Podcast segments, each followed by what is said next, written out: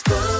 On vous offre vos prochaines vacances dans le jeu de l'éphéméride après la météo et l'actu avec vous, Colin Cotte, le journal complet de ce 4 mars. Bonjour. Bonjour Alexis, bonjour à tous. Et à la une ce matin, situation sous contrôle désormais autour de la plus grande centrale nucléaire d'Europe dans le sud-est de l'Ukraine.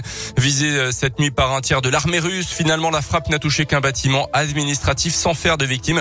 Aucun changement dans le niveau de radioactivité selon les autorités. L'armée russe a semble-t-il laissé passer les secours pour éteindre l'incendie. Preuve en tout cas de la tension toujours plus grande entre les deux pays au neuvième jour désormais de l'offensive russe. Un premier accord sur la mise en place de couloirs humanitaires dans les zones de combat a été trouvé hier entre Russes et Ukrainiens euh, pour cette deuxième session de pourparlers. Mais l'objectif d'un cessez-le-feu paraît pour l'instant inatteignable. Le pire est à venir, a même déclaré l'Elysée hier après-midi après une discussion en forme d'impasse entre Emmanuel Macron et Vladimir Poutine. Dans l'actu aussi, la fin d'un vrai faux suspense. Emmanuel Macron s'est déclaré candidat pour un second mandat à l'Elysée dans une lettre aux Français mise en ligne hier soir et publiée ce matin dans les journaux du pays. Le président de la République reconnaît qu'il s'agira d'une campagne présidentielle particulière compte tenu évidemment du contexte en Ukraine. Je sollicite votre confiance pour un nouveau mandat, écrit-il en décriant sans les citer les discours de ses deux principaux adversaires, Marine Le Pen et Éric Zemmour. Et justement, votre choix est-il fait pour le premier tour de la présidentielle le 10 avril? C'est la question du jour sur notre site internet euh, radioscoop.com. Dans le reste de l'actu en Auvergne, la T2C prépare ses bagages. On vous en a déjà parlé sur Radio Scoop. Le réseau de transport en commun de la métropole clermontoise va profondément changer dans les prochaines années.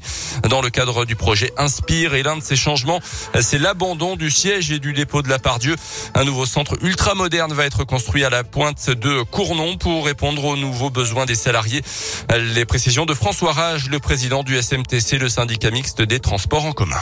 On ne peut pas se contenter des deux dépôts existants parce qu'en fait, on est sur une nouvelle technologie avec les lignes BSC, une technologie électrique, et nos dépôts actuels ne sont pas prévus pour pouvoir prendre en charge cette technologie. Ce centre aura trois fonctions. Une première fonction, c'est ce qu'on appelle dans notre vocabulaire le remisage des bus, c'est-à-dire qu'ils viennent, ils sont garés, ils sont nettoyés, etc.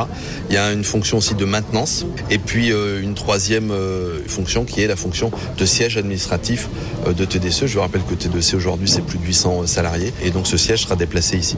Le coût des travaux est estimé à 35 millions d'euros hors taxes et devrait débuter en 2023 pour s'achever en 2025.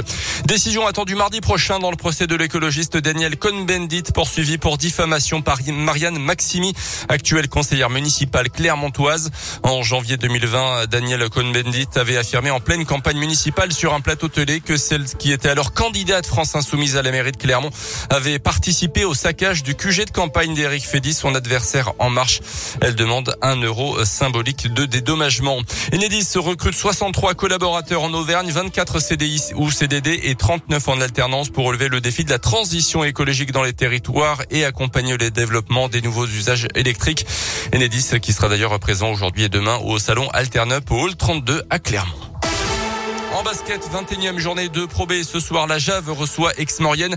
Du foot également avec le début de la 27e journée de Ligue 1. Déplacement de Lyon à Lorient. Clermont ira à Lille. Ça sera dimanche après-midi. Et puis, c'est ce soir que TF1 diffuse le concert des Enfoirés. Concert enregistré à Montpellier sans public à cause de la crise sanitaire. Notez ce lancement ce vendredi de la collecte nationale des Restos du Cœur. Des centaines de bénévoles seront présents dans les supermarchés près de chez vous.